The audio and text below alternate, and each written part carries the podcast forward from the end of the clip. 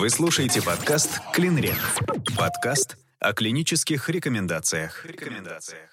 Клинические рекомендации «Многоплодная беременность». Термины и определения. Фетофетальный трансфузионный синдром – осложнение монохориальной многоплодной беременности, обусловленное наличием несбалансированных анастомозов плаценты, приводящих к развитию полигидрамниона у плода реципиента и ангидрамниона у плода донора. Синдром селективной задержки роста плода – это осложнение монохориальной многоплодной беременности, характеризующееся задержкой роста одного из плодов, предполагаемая масса плода ниже 10 перцентиля, и разницей предполагаемой массы плодов более 25%. Синдром обратной артериальной перфузии – это осложнение монохориальной многоплодной беременности, характеризующееся отсутствием функционирующего сердца одного из плодов, приводящее к развитию грубых аномалий его развития. Синдром анемии полицитемии – это осложнение монохориальной многоплодной беременности, характеризующееся наличием в плаценте однонаправленных анастомозов малого диаметра, развитием хронической анемии у плода донора и полицитемии у плода реципиента при отсутствии значимых различий величины амниотических индексах в их амниотических полостях. Многоплодной называют беременность, при которой в организме женщины развиваются два или более плодов. Этиология и патогенез. Дизиготная многоплодная беременность – это результат оплодотворения двух и более яйцеклеток, созревающих в течение одного менструального цикла. У каждого эмбриона формируется отдельная плацента и амниотическая полость. Монозиготная многоплодная беременность – это результат оплодотворения одной яйцеклетки и ее последующего деления. Примерно 30% монозиготных двоен – дихориальные, 70% – монохориальные. При разделении на стадии морулы до третьего дня после оплодотворения формируется дихориальная диамниотическая двойня. На стадии бластоцисты с 4 по 8 день оплодотворения монохориальная диамниотическая двойня.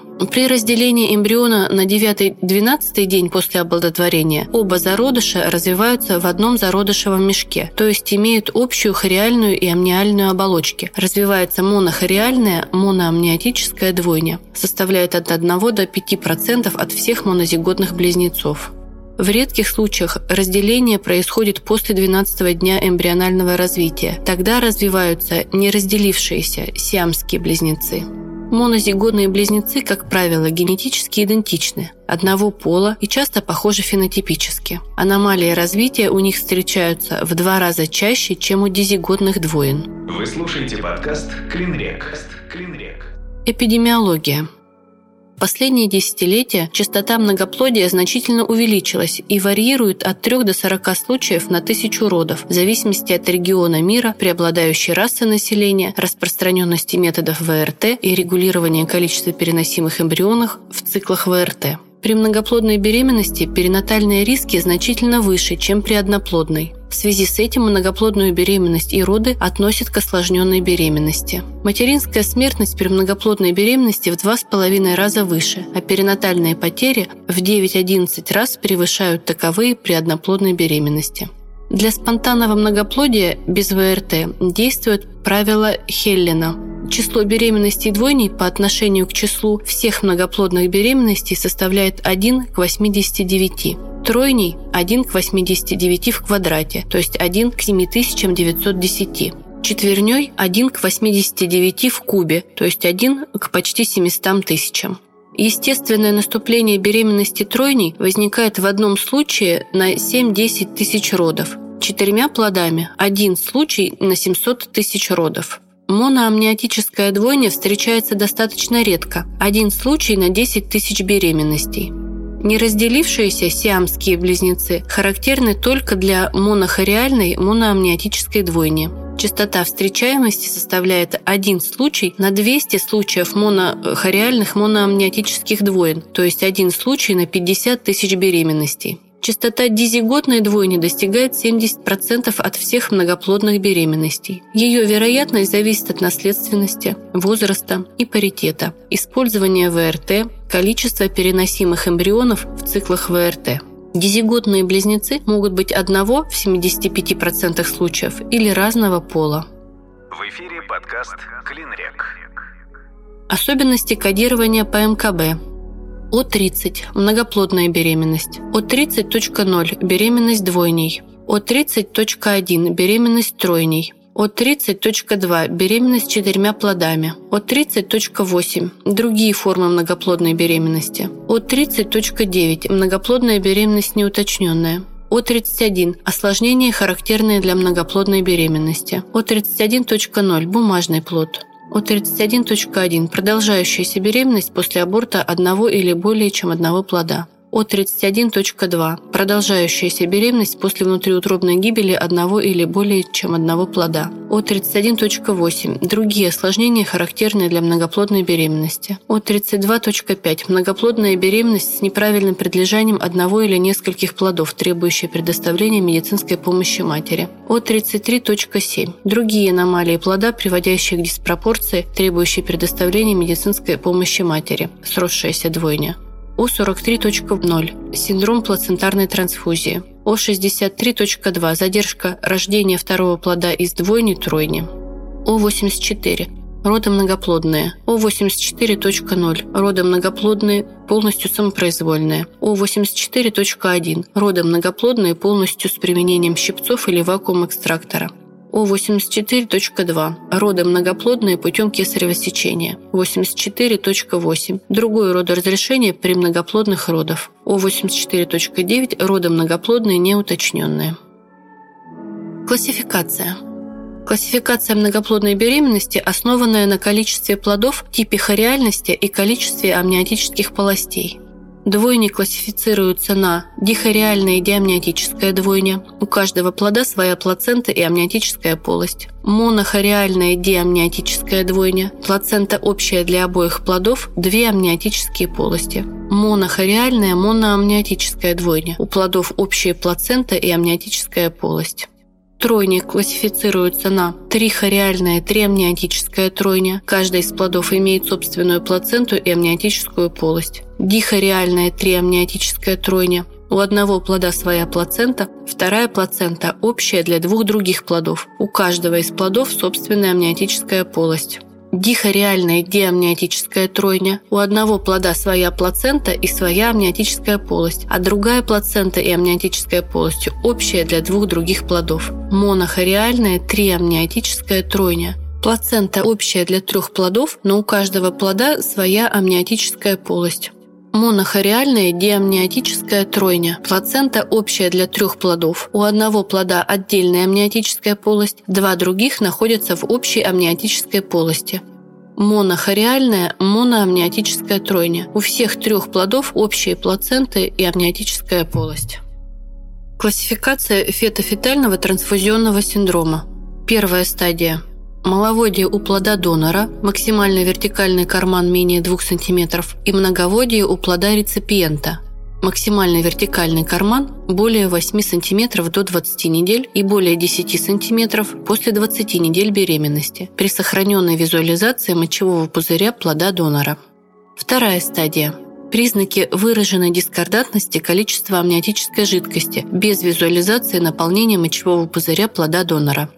Третья стадия на фоне выявленного много-маловодия диагностируются нарушения кровотока у одного или обоих плодов. В артериях пуповины выявляются нулевой или реверсный диастолический компонент, реверсная А-волна в венозном протоке или пульсирующий спектр в вене пуповины. Возможно различные комбинации нарушений кровотока, выявляемых при ЦДК.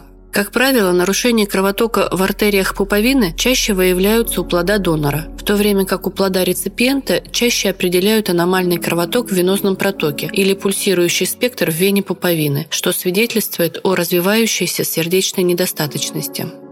Четвертая стадия.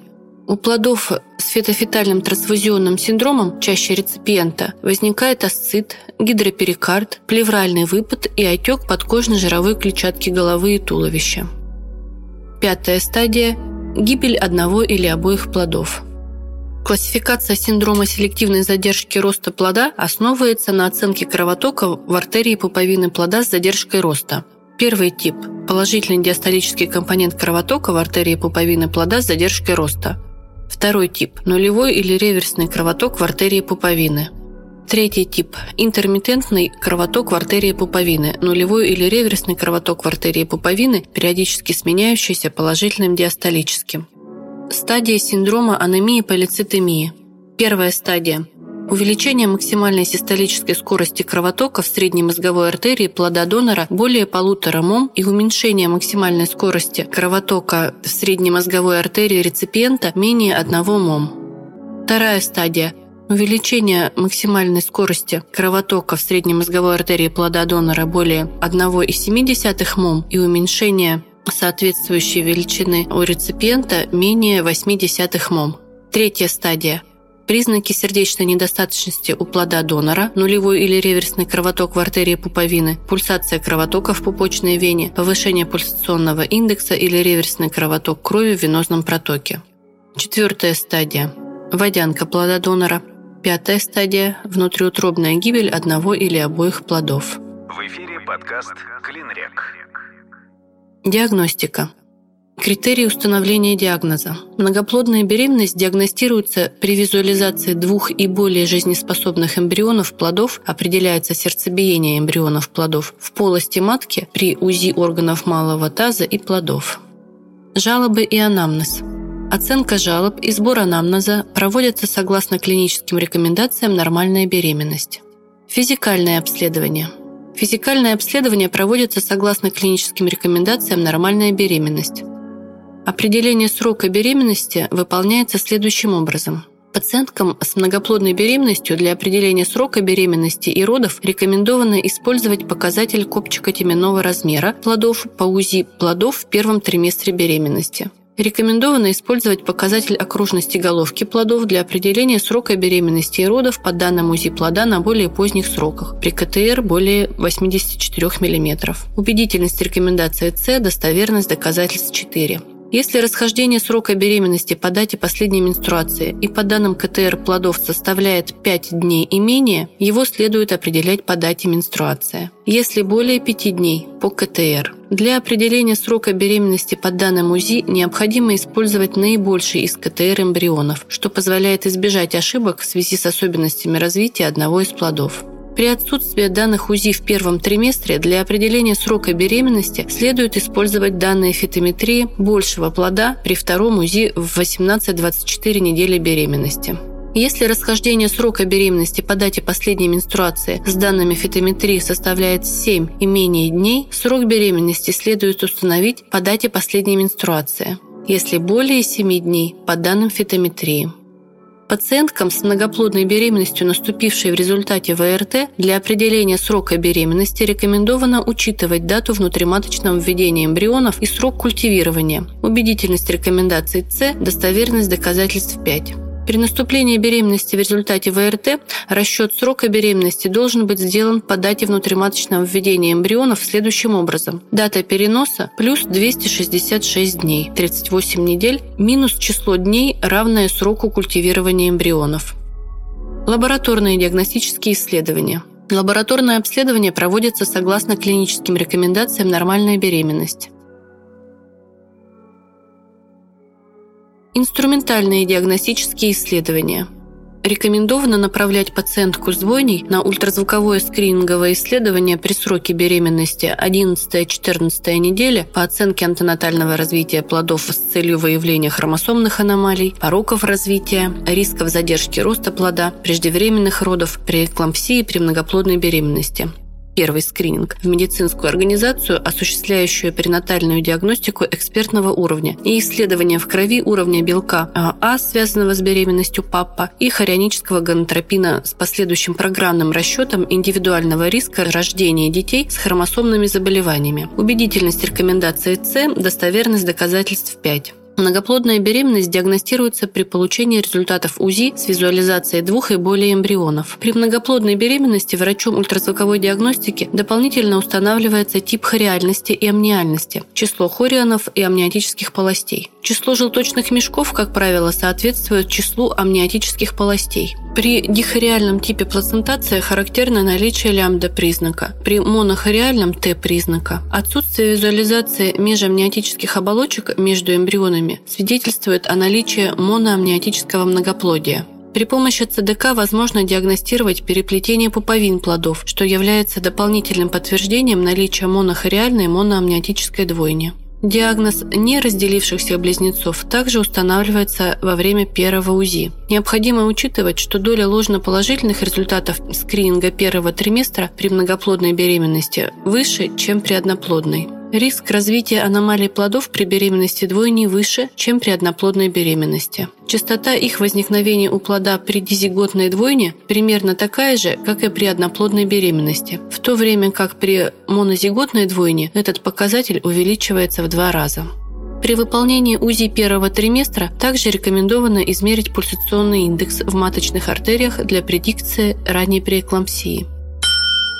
Рекомендовано направлять пациентку, беременную тремя и более плодами, на УЗИ плодов в сроке беременности 11-14 недель медицинскую организацию, осуществляющую пренатальную диагностику экспертного уровня для определения срока беременности и оценки анатомии плодов. Убедительность рекомендации С, достоверность доказательств 5. При невозможности однозначного определения типа хориальности многоплодную беременность рекомендовано вести как монохориальную, пока не будет подтверждено обратное. Убедительность рекомендаций С, достоверность доказательств 5. С целью своевременной диагностики осложнений рекомендовано направлять пациентку с монохориальной многоплодной беременностью на УЗИ плодов и ультразвуковую доплерографию маточно-плацентарного, фетоплацентарного и плодового кровотока каждые две недели, начиная с 16 недель беременности.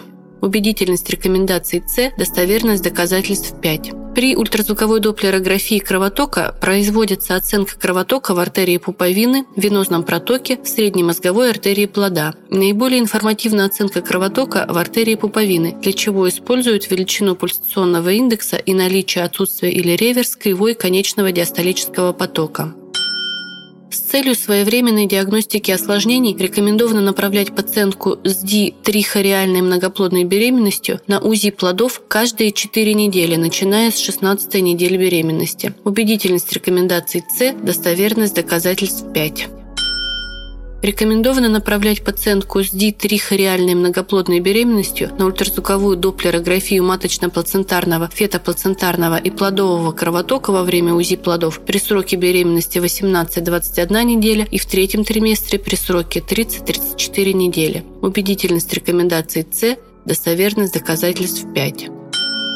Рекомендовано направлять пациентку на ультразвуковое скрининговое исследование при сроке беременности 19-21 неделя с целью выявления хромосомных аномалий, пороков развития, рисков задержки роста, преждевременных родов, при эклампсии при многоплодной беременности, скрининг второго триместра, а также оценки экстраэмбриональных структур, локализация толщины структуры плаценты, количество околоплодных вод и УЗИ шейки матки, ультразвуковую цервикометрию в медицинскую организацию, осуществляющую пренатальную диагностику диагностику экспертного уровня. Убедительность рекомендаций С, достоверность доказательств 5. С целью своевременной диагностики осложнений многоплодной беременности дискордантность предполагаемой массы плодов рекомендовано оценивать начиная с 20 недель беременности. Убедительность рекомендаций С, достоверность доказательств 4.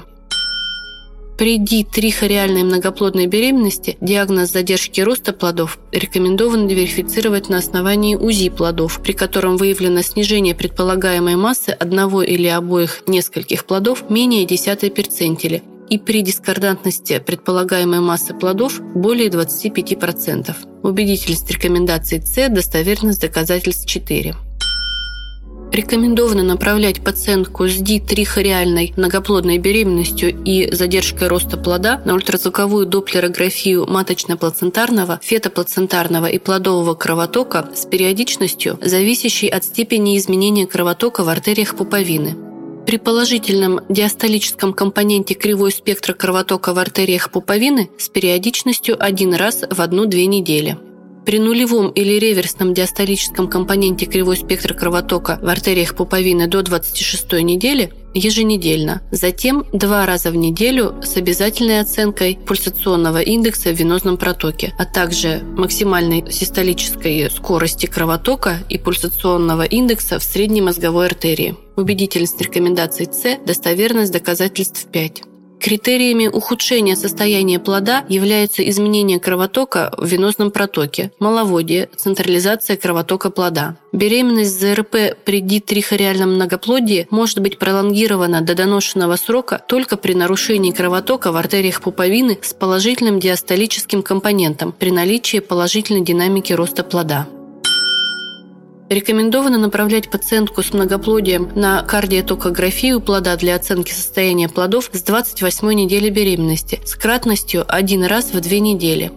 Пациентку с монохориальным моноамниотическим многоплодием в 28 недель и с 30 недель кратностью один раз в 3 дня. Убедительность рекомендаций С, достоверность доказательств 5. Диагностика фетофетального трансфузионного синдрома. С целью диагностики ФФТС у беременных с монохориальным многоплодием при УЗИ плодов рекомендовано основываться на наличии маловодия одного плода и многоводия другого плода. Фитометрические параметры плодов при этом не имеют диагностического значения. Убедительность рекомендаций С, достоверность доказательств 5. Маловодие устанавливают при уменьшении максимального вертикального кармана околоплодных вод менее 2 см у плода донора. Многоводие при увеличении максимального вертикального кармана более 8 см до 20 недель беременности и более 10 см после 20 недель у плода реципиента. Беременным с монохориальным многоплодием в случае диагностики нормального количества вод у одного плода и многоводия или маловодия у другого для своевременной диагностики фетофетального трансфузионного синдрома рекомендован еженедельный динамический ультразвуковой контроль количества околоплодных вод, а также показатели ультразвуковой доплерографии плодовых кровотоков до 26 недели беременности. Убедительность рекомендаций С, достоверность доказательств 5. Диагноз фетофетального трансфузионного синдрома в данном случае не выставляется. Риск развития фетофетального трансфузионного синдрома составляет 14%. Диагностика синдрома селективной задержки роста плода. Беременным с монохориальным многоплодием с целью оценки синдрома селективной задержки роста плода дискордантность предполагаемой массы плодов рекомендовано вычислять по формуле. Масса большего плода минус масса меньшего плода разделить на массу большего плода умножить на 100. Убедительность рекомендаций С, достоверность доказательств 5. Диагноз ЗРП может быть поставлен на основании УЗИ, при котором выявлено снижение предполагаемой массы одного или обоих плодов менее десятой перцентили. Если разница предполагаемой массы плодов превышает 25%, то это селективная задержка роста плода. Синдром селективной задержки роста плода может быть констатирован на основании двух последовательных фетометрий при которых выявлено отклонение предполагаемой массы плода одного из плодов менее 10 перцентили, или разница в предполагаемой массе плодов более 25%, или разница окружности животов близнецов более 10%, или изменение кровотока в артерии пуповины. В эфире подкаст «Клинрек». При монохориальном многоплодии, осложненном синдромом селективной задержки роста плода, с целью улучшения перинатальных исходов, ультразвуковое исследование плодов рекомендовано проводить один раз в две недели. Ультразвуковую доплерографию маточно-плацентарного, фетоплацентарного и плодового кровотока еженедельно. Убедительность рекомендаций С, достоверность доказательств 5 проводится оценка кровотока в артерии пуповины, в венозном протоке, в среднемозговой артерии плодов. При монохориальной беременности, осложненной синдромом селективной задержки роста плода, кровоток в артерии пуповины плода с задержкой роста зависит от типа и диаметра сосудистых анастомозов, которые влияют на спектр кровотока в почной артерии. Это способствует появлению уникального типа кровотока, встречающегося только при монохориальной двойне, который называют прерывистым или интермитентным. Он возникает при наличии артериоартериального анастомоза большого диаметра и нарушении синхронности сердечных сокращений обоих плодов. Нулевой или реверсный кровоток в артерии пуповины является неблагоприятным прогностическим фактором для состояния плода в сравнении с положительным конечным диагностическим кровотоком.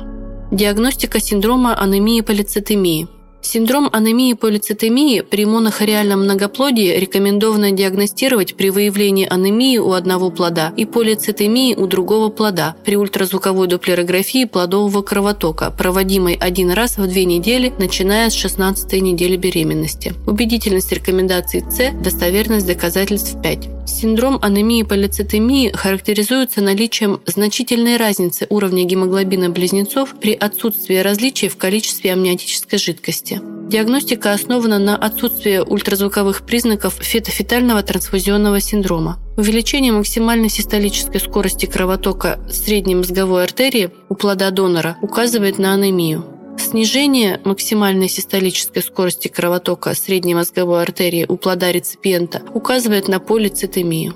Данное осложнение монохориальной многоплодной беременности может возникнуть спонтанно или как осложнение лазерной коагуляции сосудистых анастомозов плаценты при фетофетальном трансфузионном синдроме. Спонтанная форма синдрома анемии полицитемии встречается в 3-5% монохориальных многоплодных беременностей. Ятрогенная форма в 2-13% случаев лазерной коагуляции анастомозов при фетофетальном трансфузионном синдроме. Диагностика САП в раннем неонатальном периоде заключается в определении концентрации гемоглобина и ретикулоцитов близнецов. Оценивают разницу концентрации гемоглобина близнецов, если она составляет более 80 грамм на литр, это указывает на синдром анемии полицитемии полицитемии. При неосложненной монохориальной двойне возможно различие концентрации уровня гемоглобина новорожденных вследствие развития острой фетофетальной трансфузии в родах или острой плодово-плацентарной трансфузии после извлечения первого плода. Дополнительным критерием дифференциальной диагностики САП и острой формы фетофетального трансфузионного синдрома в родах считают увеличение соотношения ретикулоцитов между близнецами. Если оно превышает 1,7, это патогномоничный признак САП.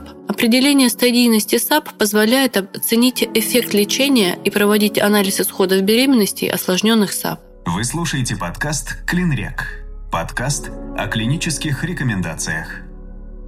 Диагностика синдрома обратной артериальной перфузии. Синдром обратной артериальной перфузии СУАП беременным с монохориальным многоплодием рекомендовано диагностировать при УЗИ плодов и визуализации грубых аномалий развития одного из плодов, недоразвития головы и верхней части тела, отек мягких тканей, отсутствие функционирующего сердца при наличии движений плода, рудиментарное сердце, обратного направления тока крови в артерии пуповины при ЦДК у плода с аномалиями развития. Убедительность рекомендаций С, достоверность доказательств 5. Беременных СУАП с целью решения вопроса о дальнейшей тактике ведения беременности рекомендовано направлять на эхокардиографическое исследование сердца плода помпы и измерение количества амниотической жидкости плода помпы. Убедительность рекомендаций Б, достоверность доказательств 3.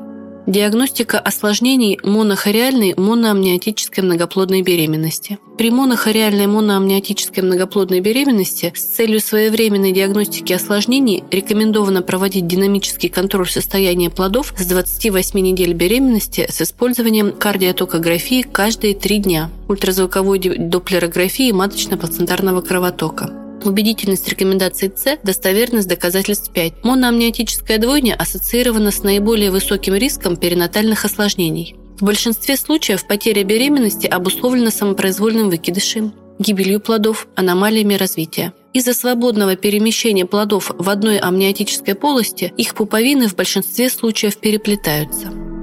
Диагностика гибели одного и более плодов – Пациентки с многоплодной беременностью при подозрении на внутриутробную гибель одного и более плодов рекомендовано проведение ультразвукового исследования с доплерографией плодового кровотока.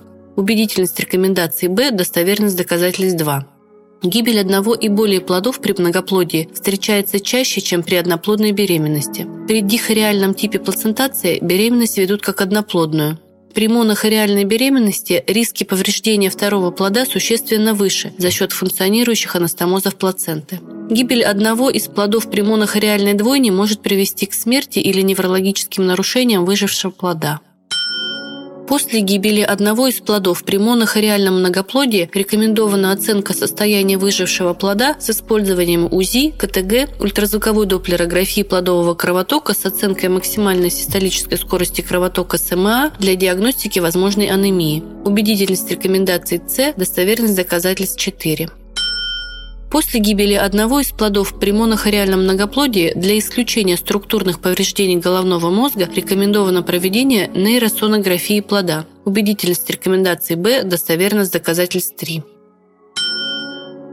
После гибели одного из плодов при монохориальном многоплодии для исключения повреждения структур головного мозга рекомендовано рассмотреть возможность МРТ головного мозга второго развивающегося плода после 32-34 недели беременности, но не ранее 4 недель после гибели первого плода. Убедительность рекомендации С, достоверность доказательств 5. Иные диагностические исследования – Беременным с монохориальным многоплодием с целью своевременной диагностики акушерских осложнений рекомендован прием, осмотр, консультация врача-акушера-гинеколога один раз в две недели с 16 недели беременности, включая контроль артериального давления, прибавку массы тела, оценку лабораторных показателей. Убедительность рекомендации С, достоверность доказательств 5. Беременным с дитрихориальным многоплодием с целью своевременной диагностики акушерских осложнений рекомендованный прием осмотр консультация врача-акушера-гинеколога один раз в 4 недели с 16 по 34 неделю беременности и далее один раз в 2 недели, включая контроль давления, прибавку массы тела, оценку лабораторных показателей. Убедительность рекомендаций С, достоверность доказательств 5.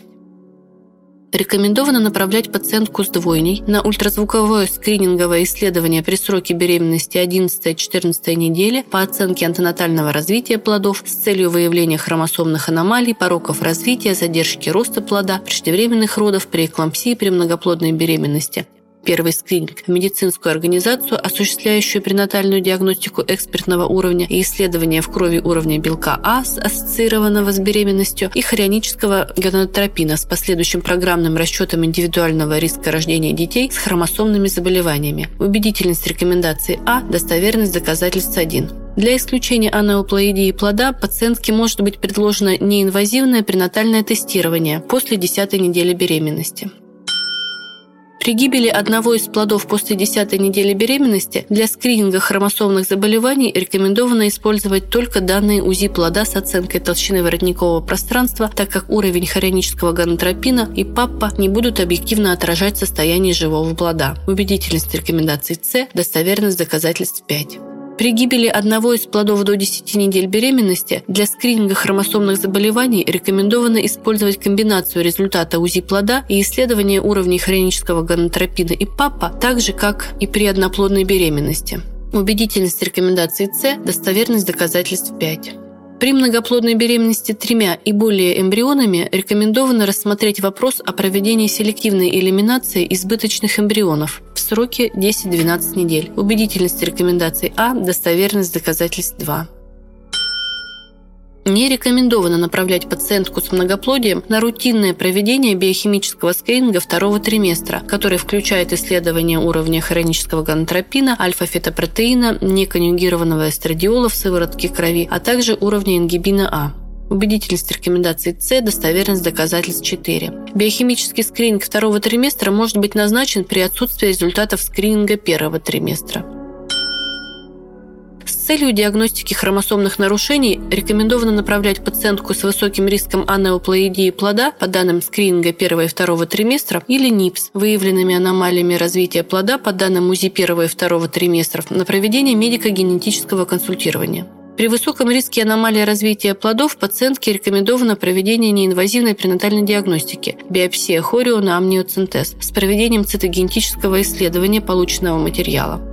Случае назначения инвазивной пренатальной диагностики исследование рекомендовано проводить у обоих плодов вне зависимости от типа плацентации. Убедительность рекомендации С, достоверность доказательств 2. Биопсия хориона проводится при сроке 10-14 недель беременности. Амниоцентез проводится при сроке беременности более 15 недель. Индивидуальный высокий риск хромосомных заболеваний у плода по данным скрининга первого триместра составляет более или равный 1 на 100. Противопоказаниями к инвазивной перинатальной диагностике являются инфекционные и воспалительные заболевания любой локализации, угрожающий выкидыш. В случаях сенсибилизации по системе резус необходимо взвесить потенциальную пользу риска от проведения инвазивной диагностики.